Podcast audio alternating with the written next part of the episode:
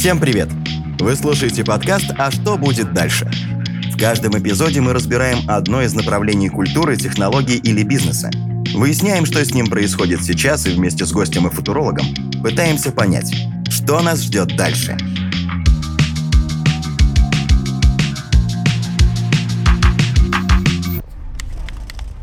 Игры давно покорили наши сердца. Если мы хотим расслабиться, выместить злость или весело провести время с друзьями, мы открываем игру на телефоне, заходим в Steam на компьютере или садимся за приставку. Игры могут быть не только про хорошее времяпрепровождение и выплеск эмоций, но и про знакомство с другими игроками. А в пандемию это была одна из немногих возможностей провести время с другими людьми. Игры все чаще заменяют собой кино и книги. От них постепенно уходит флер. Это только для гиков. И все больше людей играют не только ради приятного времяпрепровождения – но и ради пользы. Игры — это уже давно не игрушки и забавы. История, что вот опять сидишь в своем компьютере, э, пошел бы чем-нибудь полезным занялся, есть, были, были у меня. Вот, э, целом, наверное, я так и пришел в геймдев. Че сидишь, играешься, давай сделай так, чтобы это хотя бы пользу приносило. Сейчас вы слушаете Николая Орлова, руководителя Центра игровых продуктов МТС. Он рассказывает, почему важны игры. Э, многие не понимают еще игр, но помимо того, что есть куча исследований, что мы получаем от игр? Разрядку эмоциональную, моральную, если невозможно ее достичь другими способами. И это показывают миллиарды игроков по всему миру. Например, э, любовь к пазлам, тем же самым Матч 3 много кто приходит, 15 минут играет, выключил мозги, переключился и дальше свеженький идет. То есть польза от игр есть, она будет расти. Очень сильно игры развивают коммуникационные навыки. Людям, которым сложно общаться с живыми игроками, гораздо легче дается это общение в виртуальном мире. Причем, э, находясь в виртуальном мире, ты сразу находишься в компании, ну, в обществе людей со схожими с твоими интересами. То есть если они уже в эту игру пришли, значит, у вас уже есть что-то общее, поэтому вам становится легче. То есть э, решение проблем социализации. Есть много игр, развивающих для детей, которые как раз позволяют развить когнитивные навыки от э, узнавания цветов форм до э, того, чтобы выучить языки. Именно игра дает нам возможность усваивать новые формы и способы поведения, мышления и взаимодействия. Пространство создает условия для безопасного экспериментирования и обучения тем навыкам, которые можно применить в реальной жизни. В разработке игр участвует большое количество человек, а весь процесс создания игры от разработки и дизайна до выпуска на рынок называется Dev. С английского Game Development, то есть разработка игр. Одна из самых интересных вещей, что геймдев – это одна из самых наукоемких современных индустрий, по крайней мере, они а, вбирают в себя психологические и в последнее время нейросайенс просто как губка. Это футуролог Евгений Кузнецов. Он видит проблему в игровой зависимости, но считает, что прогресс невозможно и не надо останавливать. Потому что именно в геймдеве были впервые отработаны, превращены в индустриальные стандарты умение нажимать и играть на всяких дофаминовых триггерах, на окситоциновой зависимости, на получение удовольствия. То есть хорошая игра подсаживает э, потребителя там, за те 10 минут, э, пока он ее просто скачал попробовать.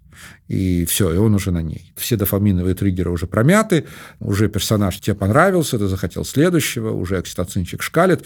То есть вот они на этих вот нейромедиаторах играют как на нотах. То есть даже киноиндустрия даже сериальная индустрия э, здесь работает медленнее. Они тоже это что делают, но у них там ограничен инструментарий. То есть в сериале ты за 10 минут не расскажешь историю так бодро, что потребитель прямо уже все вау, хочу это смотреть, смотреть, смотреть. Там наоборот надо все-таки, чтобы человек хотя бы 45 минут помучился, потому что чтобы хотя бы вошел в предмет. А в игрушке там он посмотрел вводный ролик э, или он посмотрел там первый там туториал или еще что-то, и он уже подсел. И вот это, конечно, один из самых таких интересных э, сюжетов, но он вместе с тем, кстати говоря, считается одним из самых разрушительных, потому что игры наряду с соцсетями – это главные э, источники зависимости в современном мире.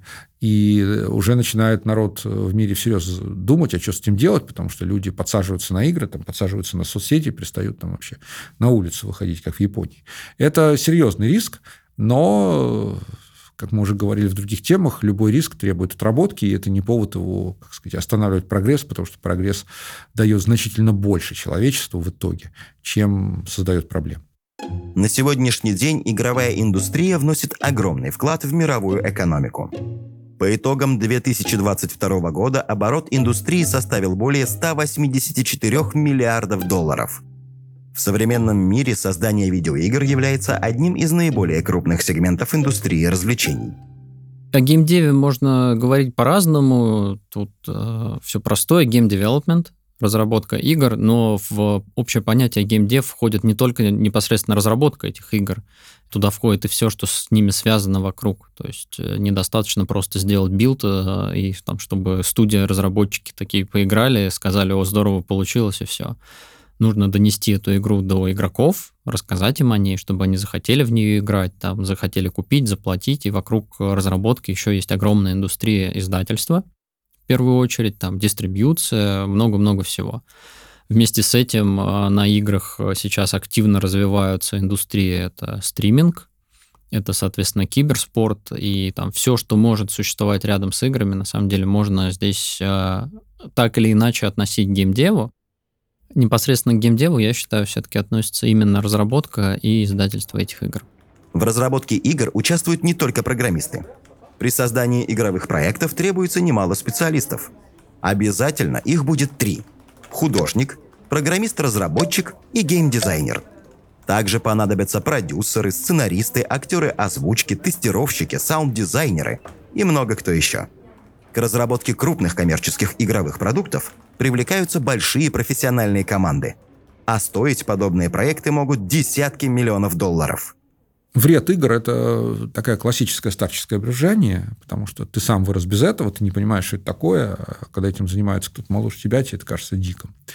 А на самом деле люди играют в игры со времен становления обезьян в людей. И игра – это одна из фундаментальных историй про освоение чего-то нового и вообще про развитие навыков. То есть, э, можно сказать, что ни один навык не развивается без игровой имитации. То есть, ты должен что-то много раз попробовать, потом получилось. Есть классическое правило тысячи попыток. Естественно, эти тысячи попыток на реальной ситуации, когда от тебя зависит жизнь людей, это будет куча покалеченных людей. Тысяча раз то же самое в игре, в симуляторе это прекрасно. Поэтому игры давным-давно стали элементами обучения, особенно в сложных средах. Там. Уже давным-давно пилоты учатся не на самолетах, а на симуляторах, отрабатывают там самые сложные режимы и, в общем, не, не гробят ни, ни самолеты, ни людей. И в этом смысле обсуждать, что игры – это вредное, это уже просто каменный век, э, повод обвязаться платочком, сесть на лавочку и начать обсуждать, значит, проходящих мимо девушек. Создатели игр не разрабатывают продукт для какой-то одной страны. Цель любого крупного проекта – мировой охват. А после того, как игра создана, ее еще нужно и донести до пользователя. Распространением игр занимаются, как правило, не сами разработчики, а издатели. При этом они локализуют игры, взаимодействуют с владельцами платформ, проводят маркетинговые кампании, обеспечивают поддержку выпускаемым играм, хотя некоторые команды разработчиков выбирают сотрудничать с игровыми платформами напрямую и издавать свои игры самим.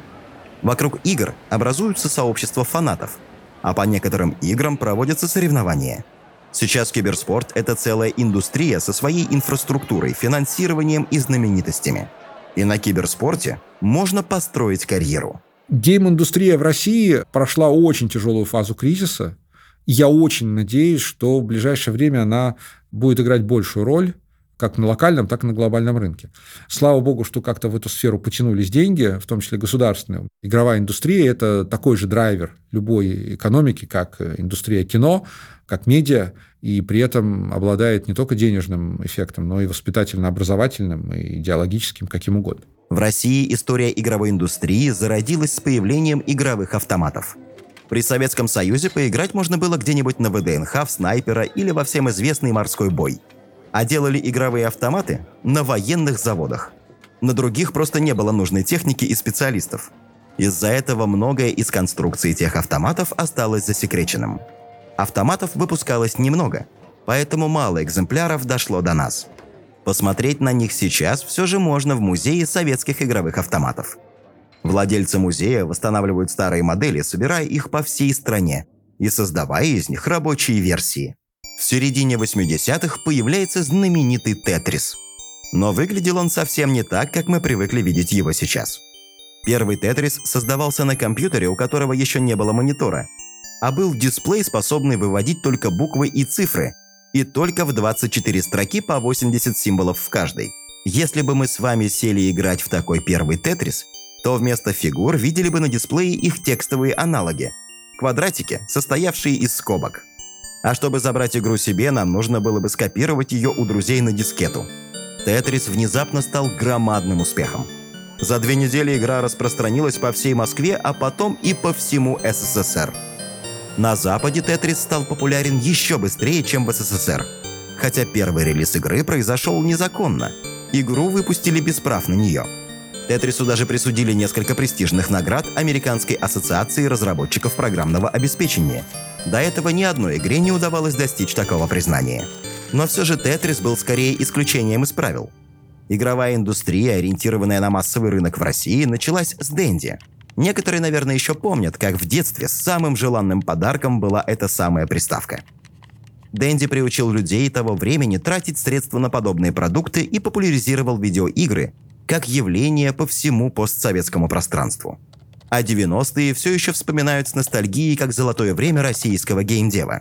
Именно в эти годы в домах простых граждан начинают появляться первые персональные компьютеры для работы и учебы, которые использовались не только для этого. Правда, надо отметить, что большинство ПО на тот момент было пиратским. Оригинальное стоило слишком дорого. В России в целом очень большой перевес в сторону ПК. То есть если во всем мире э, где-то 60-70% консольных игроков, то в России это разделение где-то 50 на 50. Это особенность, наверное, такая российского рынка, что на ПК играет достаточно много людей. Ну, я считаю, что это нормально. Я думаю, что связано с тем, что доступность компьютеров, когда они только начали появляться, это еще там 286, 386, там 486, тогда была выше, чем э, консоли именно приставок. И шире просто аудиторию завоевала. Чаще отдавали э, выбор компьютеру, потому что это более универсальное средство. Покупали компьютер, чтобы работать, а еще использовали для игр. Приставки консоли покупали только для игр, и когда был выбор, все-таки более универсальные средства э, выбирали, потому что просто, я думаю, вопрос был в деньгах. Много староверов, которые еще с давних времен играют, э, играют на всем. И это нормально тоже, просто ну, исторически такой перевес сложился. Компания Бука выпускает популярную отечественную игру «Вангеры» от калининградской студии KD Lab. Выпущенные в 1998 «Вангеры» до сих пор остаются одной из самых странных игр, выходивших на просторах российской индустрии. В 1999 году выходят «Князь», «Легенды лесной страны» и «Герои меча и магии», Последняя игра всего за год разошлась по стране в количестве 70 тысяч копий, в то время как 10-15 тысяч уже считались успешным достижением для рынка тех лет. Самой успешной российской игрой на начало 2000-х стали «Корсары. Проклятие дальних морей», изданные компанией 1С и разработанные Акелой. На Западе игра разошлась тиражом 200 тысяч копий – что стало беспрецедентным случаем для российской игровой индустрии. В России был период, когда она чуть не вырвалась в лидеры по геймдизайну. Это были конец 90-х, начало нулевых годов. Это даже не знаменитый Тетрис, это еще на 10 лет назад. Например, российский продукт «Корсары» создавался как со-проект с «Пиратами Карибского моря». То есть это был не фильм по игре и не игра по фильму, а это был совместная медиа работы. Это уникальный случай в истории, вообще говоря.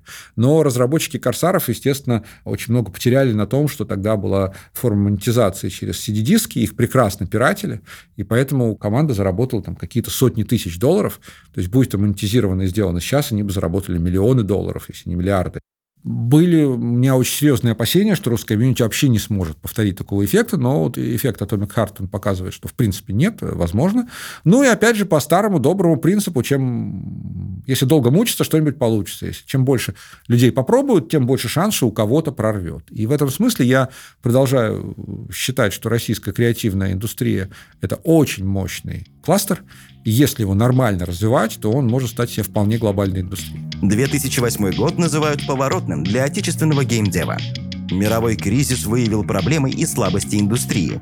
Качество продукта заметно упало, что отразилось на нежелании крупных инвесторов вкладывать деньги в российскую разработку. Но неминуемо после заката наступает рассвет.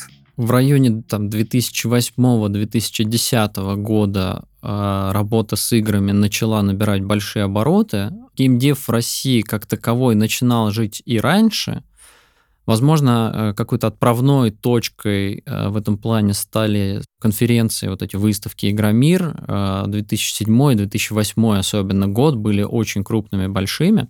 И примерно в это время от игр на дисках начали все-таки переходить к играм социальным. И получается, что игры на дисках это такой ПК-разработка, редко из России была консольная разработка.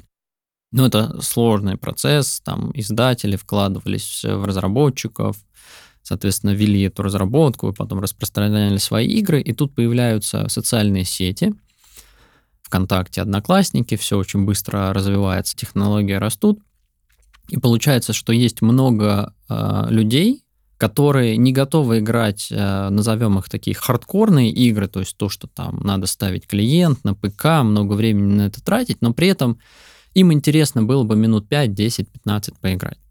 В соцсетях начинают появляться казуальные игры тогда, всякие фермы, которые легко доступны, они доступны из браузера, браузер есть почти на любом компьютере, независимо от железа, там мощный у тебя компьютер, не мощный, ты все равно мог поиграть.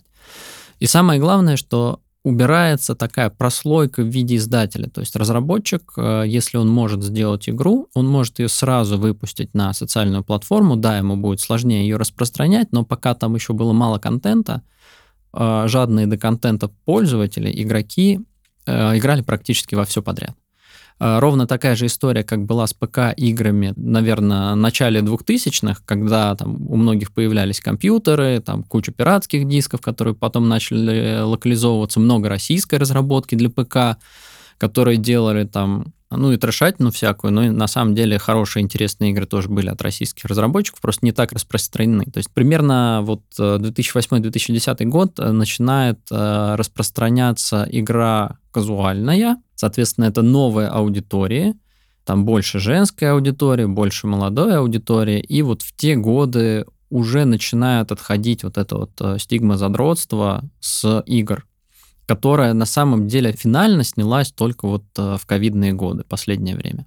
А вот мировая индустрия игр возникла практически одновременно в США и Японии еще в 1950-х годах. Но тогда простые игры и симуляции только разрабатывались в университетах и не были доступны широкой публике. История развития компьютерных игр стартовала с имитации привычных спортивных игр. Имитации тенниса или баскетбола, например. И лишь потом обрела самостоятельность. Золотым временем приставок стали 80-е годы. А в 90-е развились и обрели популярность игры на ПК. Теперь можно было играть в шутеры от первого лица, стратегии, радоваться 3D, пусть пока и не суперкачественному. Тогда же появились новые, легендарные бренды видеоигр.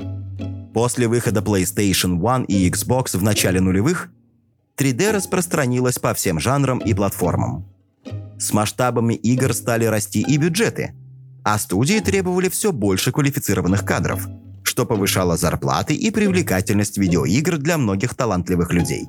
И так индустрия стала расти и расти, а имена гениальных разработчиков стали появляться на слуху.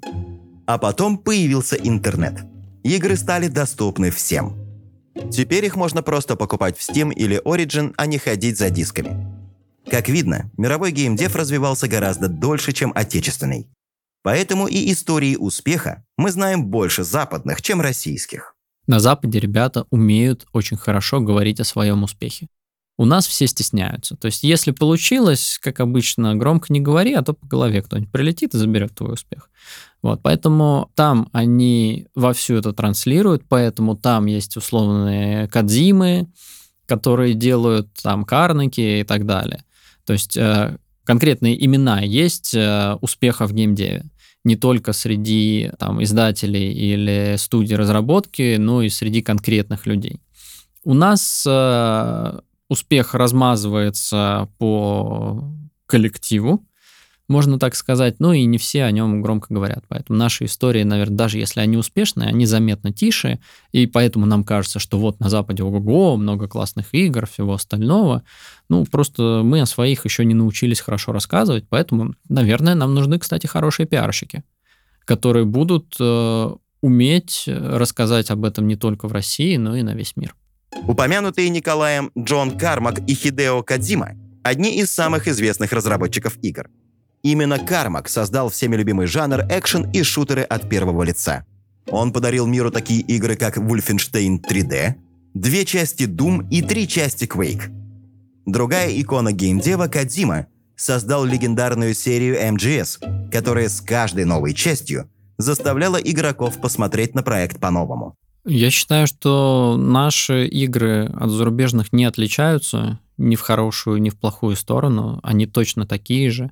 У ребят за рубежом было больше гораздо времени, чтобы набраться опыта производства таких игр. То есть сейчас они крупные, там делают AAA, причем в достаточно больших объемах, много больших издателей, много больших студий, мы больше о них знаем.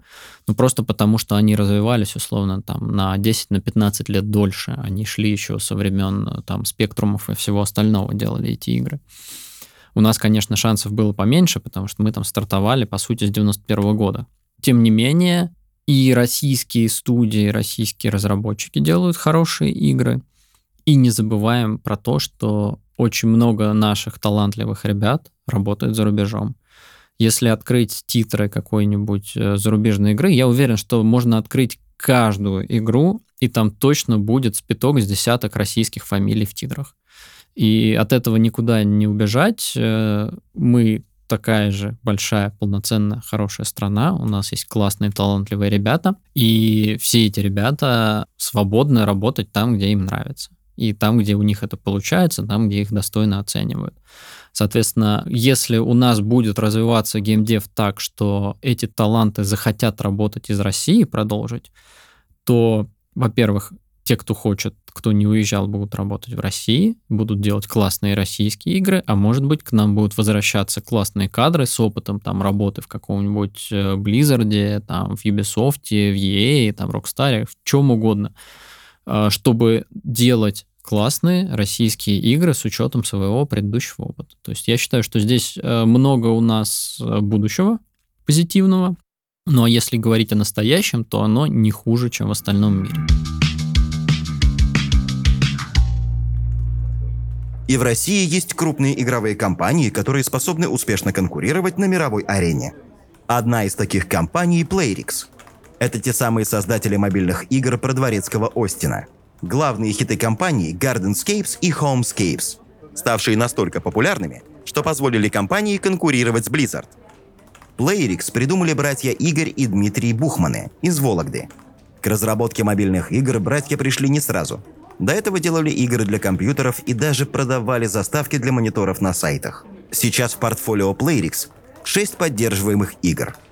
Симулятор Township, игры в жанре 3 в ряд, Wildscapes, Homescapes, Gardenscapes и Fishdom. А еще игра, в которой нужно искать спрятанные объекты – Manor Matters. Сегодня Playrix с выручкой в 1,7 миллиарда входит в десятку крупнейших мировых разработчиков мобильных игр. А на тему игр э, хороших и популярных есть очень э, интересный пример. Я думаю, всем известна мобильная студия, разработчик игр Playrix – у Playrix есть такие хиты, как э, Homescapes и Gardenscapes. Gardenscapes за время своей жизни, там с 2015 года игра живет, цветет и пахнет, э, благоухает. Суммарно за все это время Gardenscapes заработал больше, чем Аватар.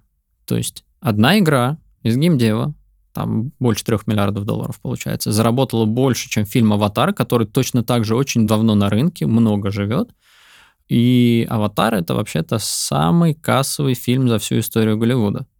Здесь игра, да, действительно, она в топах э, по заработку во всех сторах давно и заслуженно, потому что это очень хорошо сделанная игра, очень качественно проработанная. Но, тем не менее, российские ребята сделали, как бы Playrix себя позиционировал, что это ребята из Вологды, все так и есть, да, у них headquarters находится в Ирландии, но, тем не менее, очень много, кстати, не только российских ребят, я это отдельно подчеркну, что в PlayRix работала международная команда, а, русскоговорящая из всех наших близких стран. До 70% ежегодной выручки PlayRix приносят две игры с одной вселенной и одним персонажем – Homescapes и Gardenscapes. К декабрю 2019 года суммарная выручка игры Gardenscapes, запущенной в 2016 году, достигла полтора миллиарда долларов. А количество загрузок по всему миру превысило 213 миллионов. Что интересно, большую часть выручки PlayRix приносит рынок США. Другая известная отечественная игровая компания – новосибирская «Алавар». Их хиты, вышедшие в 2010-2011 годах – это «Сокровища Монтесумы 3», «Веселая ферма» и «Шейкспирс». Игры компании разошлись в количестве более миллиона экземпляров на 18 языках и известны в более 100 странах мира. Начинала компания с разработки собственных игр, а сейчас наращивает издательское направление. А вот крупнейшая российская игровая платформа на сегодняшний момент – это, конечно, VK Play. Эта площадка объединяет в себе все необходимые для игрового сообщества сервисы – каталог игр, облачный гейминг, стриминг и киберспорт. У ВК сейчас очень сильные позиции на российском рынке, потому что ребята и владеют платформами, на которых уже много лет существуют игры. А, у них есть уже свой лаунчер, а, в нем можно не просто там разместить свои игры, но еще и через него издавать а, другие игры, то есть выступать в виде издателя локального. Поэтому, думаю, да, может сформироваться такое впечатление, что вот они доминируют, правда такая, действительно, у них э, позиции гораздо сильнее, чем у кого-либо другого, потому что все издатели, которые были до этого российские, они все-таки старались работать не только на Россию, но и на мир, и с мира как бы идет 99% денег. Как только стало необходимо покинуть Россию, они отказались вот от этого 1% прибыли и просто перестали быть российскими. ВК здесь скорее хочет э, остаться, закрепиться, и пока есть возможность еще больше распустить свои щупальца, не в плохом смысле слова. А поэтому, да, впечатление такое есть. А вот еще крупные отечественные разработчики. Скорее всего, вы даже играли в многие из их игр. Например, знаменитые танки онлайн.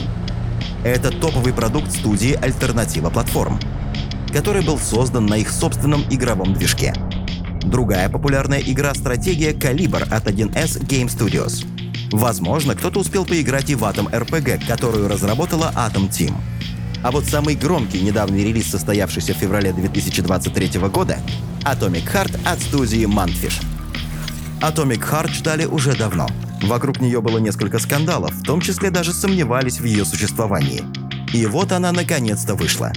Несмотря на ажиотаж вокруг, игра получила неоднозначные отзывы. Игроки выявили различные проблемы. Многие из них связаны с сюжетом игры, недостатками лора, отталкивающим главным персонажем. Отмечают также непостоянство игрового процесса. Геймплей на разных этапах прохождения заметно меняется. Но все же игра привлекает к себе своим необычным сеттингом, созданной ею альтернативной реальностью со своей историей. И в конце концов, где еще можно драться под кавера песен Аллы Пугачевой, смотреть советские мультфильмы в безопасных зонах и раскидывать врагов рельсотроном? Кроме таких крупных разработчиков, в России также существуют так называемые инди-студии – маленькие команды независимых создателей, которые порой выпускают очень интересные и популярные проекты. Если говорить об инди-разработчиках, они все-таки обычно хотят оставаться независимыми, то есть инди-independent. Чаще всего это ребята, команды, у которых есть какие-то основные занятия, а там в оставшееся время, условно, вечерочком пилят свою игру. Многие делают так уже давно, соответственно, там их э, игры э, растут от уровня каких-то подделок уже там с набором опыта до каких-то качественных продуктов, начинают зарабатывать, и вот так вот плавно инди-команды становятся простым, обычным разработчиком игр, просто который э, на собственных внутренних финансах живет, их игры зарабатывают. То, что они смогли это сделать без участия каких-то внешних инвестиций, это хорошо но мне кажется, уже не очень правильно называть их инди в таком случае. То есть это термин, который применяется чаще всего к таким маленьким очень командам, которые делают камерные продуктики на, условно, деньги, сэкономленные на обедах. Игры от инди-студий привлекательны своей уникальностью. Ведь разработчики здесь зависят только от себя, своих амбиций и своего творческого потенциала. Люди готовы платить за нечто удивительное, чего никогда не сделает ни одна крупная студия. Но для подстраховки инди-студии берут подработки, выполняют чужие заказы в качестве аутсорс-разработчиков. Ведь не все проекты могут стать успешными и принести разработчикам доход. Пермская студия «Мартешка», состоящая всего из трех разработчиков, работает с 2017 года. Их проекты легко узнать по этнической составляющей и фольклорным мотивам. Дебютным проектом стал «Человека-лось», основанный на фольклоре Коми. Этот проект получил много положительных отзывов, и в 2021 году «Мартешка» выпустила еще одну игру «Черная книга», это игра в жанре RPG-приключения, основанная на славянском фольклоре. По сюжету ведьма Василиса сражается с нечистью, чтобы вернуть своего жениха из ада. Черная книга стала популярной и позволила разработчикам работать дальше и думать над новой игрой. Ведь каждый проект для них – вопрос жизни и смерти. Если конкретная игра продается плохо, то велика вероятность того, что следующий просто не будет. Еще одна интересная отечественная инди-студия – Сейкона – ее основатель – загадочный Сайкона Джокер. Главный и единственный художник, продюсер и режиссер в студии. Он выпустил мистическую визуальную новеллу «Зайчик», основанную на одноименном рассказе Дмитрия Мордеса. Несмотря на то, что формально игра еще не получила свой финал, вокруг нее активно формируется своя фанбаза. Есть и другие популярные российские игры, созданные инди-студиями. Каждый может отыскать проект на свой вкус и насладиться необычными сюжетами и сеттингами. На мой взгляд, в таких историях, когда инди-разработчик э, делает хорошие игры, но непонятно, что делать дальше, как их продолжать, основной, наверное, упор в том, что эти команды стараются оставаться независимыми. И получается, что они сделали игру, она классная, может быть, там условно игра года, но при этом они не понимают, как эту игру донести до широкой аудитории. То есть на сарафанном радио, на каких-то там небольших связях Friends and Family могут узнать об этой игре люди, но ограниченный круг лиц. И не узнают они условно весь мир, даже несмотря на то, что можно эти игры выпустить в Steam, они будут открыты на весь мир, их можно выпустить на мобилках, точно так же дотянуться до всего мира буквально в два клика. То есть это одна из фишек современного геймдева, что ты можешь выпустить в стор, который доступен всему миру, свою игру ну, реально в два клика, по сути. И получается, игры выпускают, но дальше не могут их распространять, потому что маркетинг это все-таки огромные трудозатраты, огромные денежные затраты. На продвижение игры в среднем уходит 80% всего бюджета. Именно на там, маркетинг, на непосредственную закупку трафика, на все что угодно вокруг этой игры происходит. Игра выпущена, аудиторию она не набирает, соответственно, не может начать набирать э, и какой-то доход достаточный для самообеспечения команды, там, дополнительного продвижения. И, на мой взгляд, решить это можно именно работой с издателями. Многие боятся издателей, потому что вот сейчас нас возьмут в кабалу, получат все наши права, нам ничего не оставят, вот э, мы тут будем э, на дошираках одних жить, это хорошо, если на дошираках, а издатель все заберет себе. Ну, может быть, так было раньше, в современном мире все-таки уже стараются занимать позицию издателя именно партнерскую. То есть одни стараются, вторые стараются, получают общий успех. Причем получают его гораздо быстрее. То есть э, работой с издателем можно, например, э, раскачать свою игру за один, за два года до тех объемов, э, до которых она доходила бы там, 5-7 лет, если бы дожила все это время. Поэтому можно посоветовать таким командам все-таки, ребят, пообщайтесь с издателями, вы просто сохраните свое время. То есть ну, жизнь у нас не бесконечная. Зачем сдать своего успеха лет 7, когда можно его достичь за 2, воспользовавшись помощью издателя? Да, вы будете делить роялти с ним. Но чаще всего на выходе абсолютная сумма будет у вас больше в итоге. То есть, ну, не нужно этого бояться.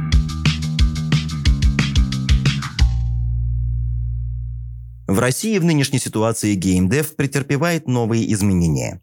Многие иностранные разработчики покинули российский рынок, а на фоне прекращения своей работы международных платежных систем стало крайне сложно получить переводы денег из-за границы. Многие уехали, действительно, проблемы в текущий момент с двух сторон идут. То есть первая сторона – это невозможность э, совершения платежей, идет просадка именно на российском рынке. То есть все, кто свои игры, не только российские разработчики, продавал на российском рынке, если мне не изменяет память, примерно на 80% э, просадка случилась за 2022 год. Соответственно, это первая часть. Упал рынок. Многие ушли, не работают платежи в Google Play, там в App Store только через счет операторов можно платить, э, нельзя платить в Steam, соответственно, покупка ключей или через э, реселлеров, или пополнение счета с огромными комиссиями. Ну, то есть обходные какие-то пути есть, но они сложные и для обычного игрока чаще всего недоступны. То есть, если надо пойти куда-то дальше двух кликов, некоторые выбирают уже, ладно, это я сериальчик посмотрю вместо того, чтобы поиграть. Ну, условно такой выбор идет. Это первая история. Вторая история – это российские разработчики. То есть э, в 2022 году очень многие уехали, релацировались целыми командами, вывезли бизнесы, и пусть они остаются все русскоговорящими, де юра это уже не российские разработчики, там кипрские, грузинские, армянские, как угодно. Я продолжаю их считать русскими все равно, потому что там работают русские ребята, да, они релацировались, э, неважно, но тем не менее там они продолжают э, разработку, то есть э, все идет хорошо.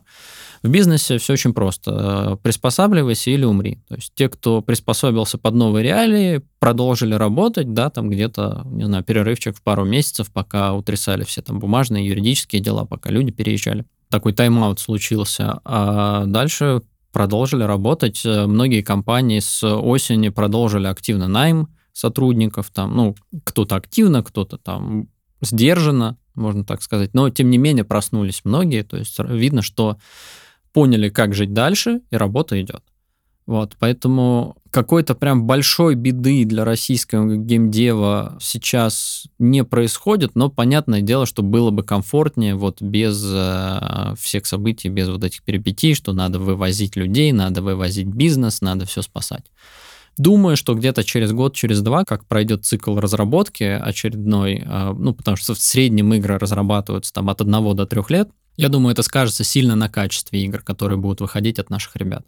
Потому что с, э, многие оставили такой костяк талантов, которые есть, э, стали более сконцентрированными, и я думаю, что у них э, и на выходе получатся более хорошие продукты. Плюс э, из-за того, что э, многие там релацировались, не, ре, не релацировались, кто-то оставался, э, немножко сбили цену по зарплатам, тоже какое-то оздоровление произошло, потому что многие люди там на входе в геймдев и в целом в IT просили там какие-то огромные суммы, а стали просить ну, там, процентов на 30, иногда на 50 меньше. То есть готовность работать за меньшие деньги тоже оздоровила многие компании, то, что издержки на людей стали ниже, они смогли себе позволить, например, лучше делать продвижение, там больше денег туда откладывать, э, соответственно, в долгой перспективе это сыграет на то, что их продукты смогут лучше развиться, больше заработать. Некоторые отечественные игровые студии нашли выход в регистрации юридического лица за границей. Благодаря этому они решают проблемы с доступом к зарубежному софту и рынкам. При этом они сохраняют офис в России, чтобы иметь возможность работать с отечественными разработчиками и дизайнерами. Если говорить конкретную экономическую и социальную ситуацию, то, конечно же, утечка талантов – это главный риск, с которым мы будем сталкиваться, потому что таланты, еще раз повторяю, как говорил профессор Капица, это сверхтекучая субстанция. Но он говорил про эффект сверхтекучести газов, который она открыла, я это уже переношу на талант. То есть их невозможно удержать. То есть он хоть тушкой, хоть чучелом, но он окажется там, где а, ему больше платят и где ему комфортнее, а, и где он быстрее привлечет деньги под свои проекты. И, естественно, если в России не появится конкурентная среда для того, чтобы здесь создавать креативный продукт, то утечка талантов будет происходить. Тут никаких сказок я на эту тему рассказывать не буду. Развитие геймдева, как в принципе и любой другой индустрии, сильно зависит от уровня образования и количества талантливых разработчиков. Но при этом на него сильно влияют политические факторы и экономическое состояние страны, в которой он развивается. А также многое зависит от инвестиций. Для того, чтобы инвестировать э, в игры э, и вообще в креативной индустрии, нужно две вещи – ну, как в любой индустрии. Первое, надо, чтобы была статистика, показывающая, что эти инвестиции в целом более profitable, чем инвестиции во что-то консервативное. А во-вторых, чтобы у тебя был личный опыт, или у твоего партнера был личный опыт, благодаря которому ты понимаешь, когда тебя разводят, а когда тебе принесли реальную тему. Вот без этих э, двух вещей никто инвестировать не будет, никто не идиот. Главный конкурент э, российского венчурного инвестирования и инвестирования в креативной индустрии были не какие-то страшные истории, а был рынок жилья. Пока ты мог положить бабки в строительство на котловане и заработать кучу денег, в итоге. Естественно, идти давать деньги каким-то чудикам на нарисовку мультика, ну, делали только самые такие богатые, либо самые такие, так сказать, рисковые люди, просто которым было это по приколу. А так зачем? Вон, стройка, наливай да пей, зарабатывай себе на бетоне.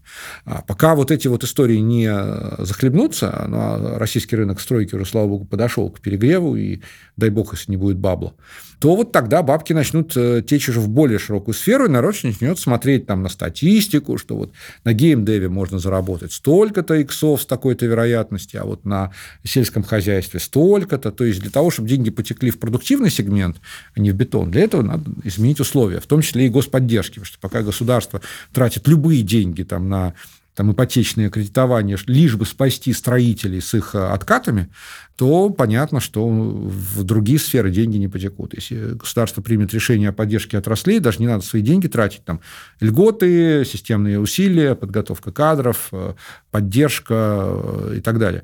Конечно же, люди понесут деньги туда, а люди не идиоты. Если они видят, что где-то деньги оборачиваются быстрее, они, конечно, понесут туда, где они оборачиваются быстрее. Разработчики и предприниматели прилагают усилия, чтобы избежать разрыва связей в индустрии. Ведь качественные большие проекты делаются лучшими специалистами из разных стран. Однако в настоящей ситуации сделать это сложно. Учитывая еще увеличенный объем пиратства, разработчики просто не получают денег, которые помогли бы им развиваться дальше – Конечно же, конечно же, пиратство – это э, всегда выход, когда тебе создают барьеры. У нас даже некоторые государственные деятели сейчас призывают пиратить западную продукцию, чтобы нагадить. Ну, в такой атмосфере, конечно, пиратство будет развиваться. Единственное, что мы должны помнить, что пиратство – это обоюдоострая история. Вот история про корсаров – это как раз история про то, что пиратство, можно сказать, утопило, утопило игру про пиратов. Потому что если бы его не было, то это, конечно, был бы супер-мега-блокбастер глобального уровня. Поэтому пиратство будет расцветать, но толку от этого, конечно, счастья никому не будет.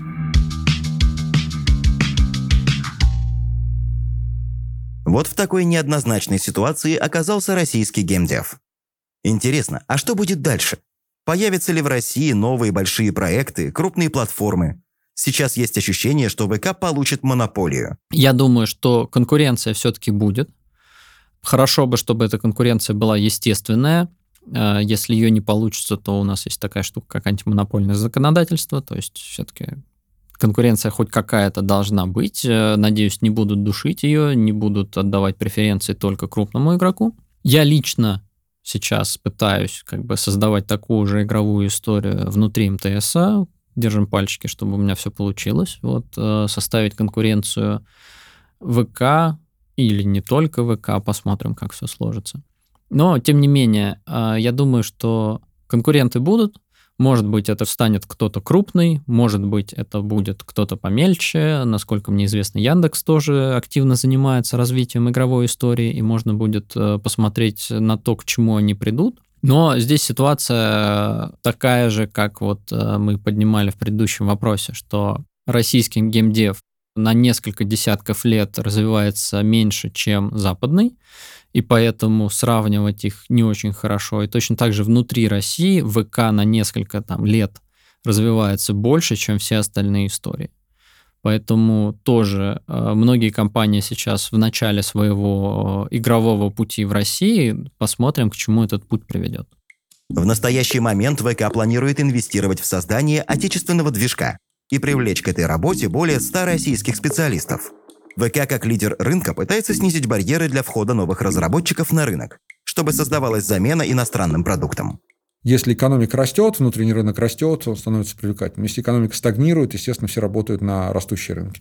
Это вопрос не про игры, это вопрос про то, что нас ждет в геополитике в ближайшие 10 лет. И я тут думаю, не буду давать прогнозы. Поэтому из, скажем так, инвестиционных трендов видно, что, конечно же, сейчас все в основном работают либо на освоение глобальных рынков, либо на замещение чего-то, что уходит с российского рынка, его надо заместить. Ну, вот, не знаю, там iHerb ушел, и поэтому витаминки мы теперь покупаем российских э, продавцов. Я не знаю, это надо запретить английские игры, э, американские, китайские, а, чтобы этот фактор сработал как фактор роста. Я не думаю. По крайней мере, их всегда начнут способ скачать, возродиться пиратская индустрия, там ничего не изменится. Ну, вот, поэтому я думаю, что все-таки в геймдеве надо рассчитывать э, не на локальный рынок, а на глобальный. Локальный рынок – это, еще раз, э, любые локальные рынки – это повод вернее, способ сделать какой-то, ну, более эффективный комьюнити-менеджмент. То есть, ты просто сможешь чаще встречаться с игроками лицо к лицу и понимать вообще, что у них в голове. На самом деле, это одна из главных э, ошибок э, любого предпринимателя в любой сфере. Не общаться с клиентом, а действовать там, из их воображения. Это обычно убивает продукты. Нормальные э, предприниматели в любой сфере, особенно в игровой, они со своими кастомерами должны буквально жить они должны понимать, что у них в голове на интуиции. Какую-нибудь маленькую Исландию возьмешь, которая и в онлайн это градообразующее предприятие Рикьявика. Минуточку. То есть, они там даже памятник поставили игрокам в онлайн, потому что он кормит этот город. И, конечно, внутренний рынок для них не имеет никакого смысла. Но зато они там проводят конвенты, туда съезжаются все игроки, а как бы это увеличивает туризм, кстати говоря, Исландии, который для нее важно. Ну и, и эти самые разработчики, они прекрасно чувствуют чувствуют руку на пульсе, что там в голове у кастомеров, куда надо плыть, куда надо двигаться. И вот это, конечно, в этом смысле российский потребитель для разработчиков игр важен, потому что они среди него живут. И они от него быстрее получат обратную связь, и эта обратная связь будет эмоциональной, а не только текстовой в виде э, какого-то там, не знаю, реплики на форуме. Но как рынок все равно надо, конечно, целиться в глобальные рынки. Многие разработчики столкнулись с выбором. Уехать, чтобы работать на мировой рынок, или остаться, чтобы работать на рынок СНГ. Несмотря на изменения, в России перспективный рынок и высокий иммунитет к сложностям. Призваны помочь и меры государственной поддержки геймдева и киберспорта. Так что, возможно, временные трудности окажутся в конце концов основой изменений в лучшую сторону. Будем надеяться, что в скором времени увидим новые крутые отечественные проекты. Это был подкаст «А что будет дальше?». До встречи в следующих выпусках.